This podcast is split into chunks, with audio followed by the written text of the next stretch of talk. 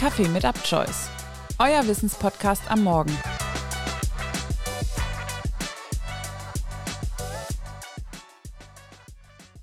Herzlich willkommen zu einer neuen Folge von Kaffee mit UpChoice aus dem Bereich der Psychologie. Heute geht es um eine Erkrankung, bei der die Betroffenen unter ständiger Angst leiden. Die generalisierte Angststörung, kurz GAS. Triggerwarnung. In der heutigen Folge geht es um Themen wie Angst und Depression. Wenn dich dies triggert, lass diese Folge lieber aus. Jeder kennt es doch, dass man manchmal ängstlich ist oder auch stärkere Ängste verspürt. Angst hat sogar eine wichtige Schutzfunktion. Sie versetzt den Körper in Alarmbereitschaft, damit er schneller reagieren kann. Allerdings gibt es in manchen Fällen Menschen, die irgendwann an den Punkt kommen, wo sie sich ständig und über alles Mögliche Sorgen machen und diese dann zu einer echten Belastung werden. Personen mit einer generalisierten Angststörung leiden permanent unter dem Gefühl von Besorgtheit und Anspannung in Bezug auf alltägliche Ereignisse.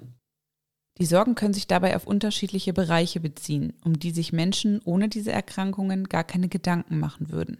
Zum Beispiel die Furcht davor, dass Angehörige schwer erkranken oder einen Unfall haben könnten. Bei Menschen mit GAS sind diese Sorgen jedoch deutlich ausgeprägter als bei anderen, sodass der Alltag dadurch stark beeinträchtigt werden kann. Aber wie genau äußert sich eine generalisierte Angststörung? Die Diagnose einer generalisierten Angststörung trifft dann zu, wenn die Besorgnis und Anspannung bezüglich alltäglicher Ereignisse mindestens sechs Monate vorhanden ist und verschiedene körperliche und psychische Symptome vorliegen. Seelische Symptome sind unter anderem anhaltende, wirklichkeitsferne und übertriebene Befürchtungen. Menschen, die derart ängstlich sind, haben nicht nur vor bestimmten Bedrohungen oder Situationen Angst. Die Ängste beziehen sich auf ganz unterschiedliche Lebensbereiche. Da diese sich auf alles Mögliche beziehen können oder sich sogar überhaupt nicht mehr mit konkreten Anlässen in Verbindung bringen lassen, sprechen Fachleute von generalisierter Angst. Als Beispiel. Wer eine GAS hat, sorgt sich zum Beispiel im einen Moment, dass das eigene Kind auf dem Schulweg überfahren werden könnte. Im nächsten Augenblick macht der Gedanke Angst, der Partner könnte auf dem Weg zur Arbeit verunglücken. Und dann folgt die Sorge, man selbst könne bald einen Herzinfarkt erleiden. Die andauernden Befürchtungen der Betroffenen schränken das tägliche Leben massiv ein oder machen einen normalen Alltag sogar unmöglich. Die Stimmung kann sich dadurch verdüstern und bis hin zu einer Depression führen. Weitere Symptome können Benommenheit, Nervosität, Schwindel, Schwitzen, Muskelverspannungen, Herzklopfen oder Magenbeschwerden sein. Es ist nämlich so, dass die Nebenniere bei Angst das Hormon Adrenalin ausschüttet. Dadurch werden viele Körperfunktionen beschleunigt. Normalerweise erhöht das kurzfristig die Wachsamkeit und Reaktionsbereitschaft. Bei Menschen mit einer generalisierten Angststörung kann dieser körperliche Alarmzustand allerdings anhalten. Wer andauernd Angst hat, kann sich erschöpft fühlen und Konzentrations- und Schlafstörungen entwickeln. Besonders wenn zugleich eine Depression besteht, kann die Suizidgefahr erhöht sein. Ungefähr 5 von 100 Menschen erkranken im Laufe ihres Lebens an einer GAS. Frauen sind etwa doppelt so häufig betroffen wie Männer. Während andere Angsterkrankungen meist in der Jugend oder dem frühen Erwachsenenalter entstehen, ist dies bei generalisierten Angststörungen eher selten. Generalisierte Angststörungen treten oft erst zwischen dem 35. und dem 45. Lebensjahr auf.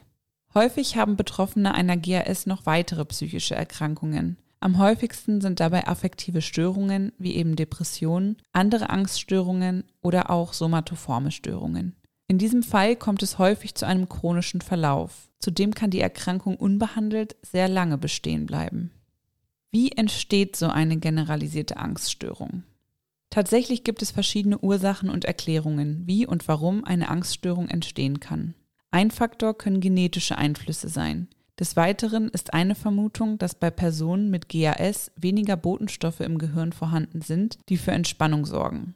Auch schwere Traumata oder andere belastende Lebensereignisse können Teil der Ursache sein. Es gibt vier verschiedene Möglichkeiten zur Behandlung einer generalisierten Angststörung. Dazu gehören psychologische und psychotherapeutische Verfahren. Hierzu gehören Verfahren wie die kognitive Verhaltenstherapie. Mit ihrer Hilfe lernt man seine Gedanken und Ängste zu kontrollieren. Entspannungsverfahren wie autogenes Training oder progressive Muskelentspannung sowie Atemübungen können helfen, sich zu entspannen und mit Stress besser umzugehen. Medikamente. Bei einer Angststörung kommen vor allem bestimmte Antidepressiva in Frage. Manchmal wirken auch pflanzliche Beruhigungsmittel wie Baldrian und Kamille gut. Zudem besteht in Selbsthilfegruppen die Möglichkeit, sich über die Erkrankung mit anderen Betroffenen auszutauschen. Zwar ist durch keine Behandlungsmethode eine schnelle und einfache Heilung zu erwarten, die verschiedenen Verfahren können aber dafür sorgen, dass Symptome gemildert werden und man mit der Angst besser umgehen kann. Sich professionelle Unterstützung, aber auch Hilfe im persönlichen Umfeld zu suchen, empfinden viele als einen wichtigen Schritt zur Bewältigung der Angst.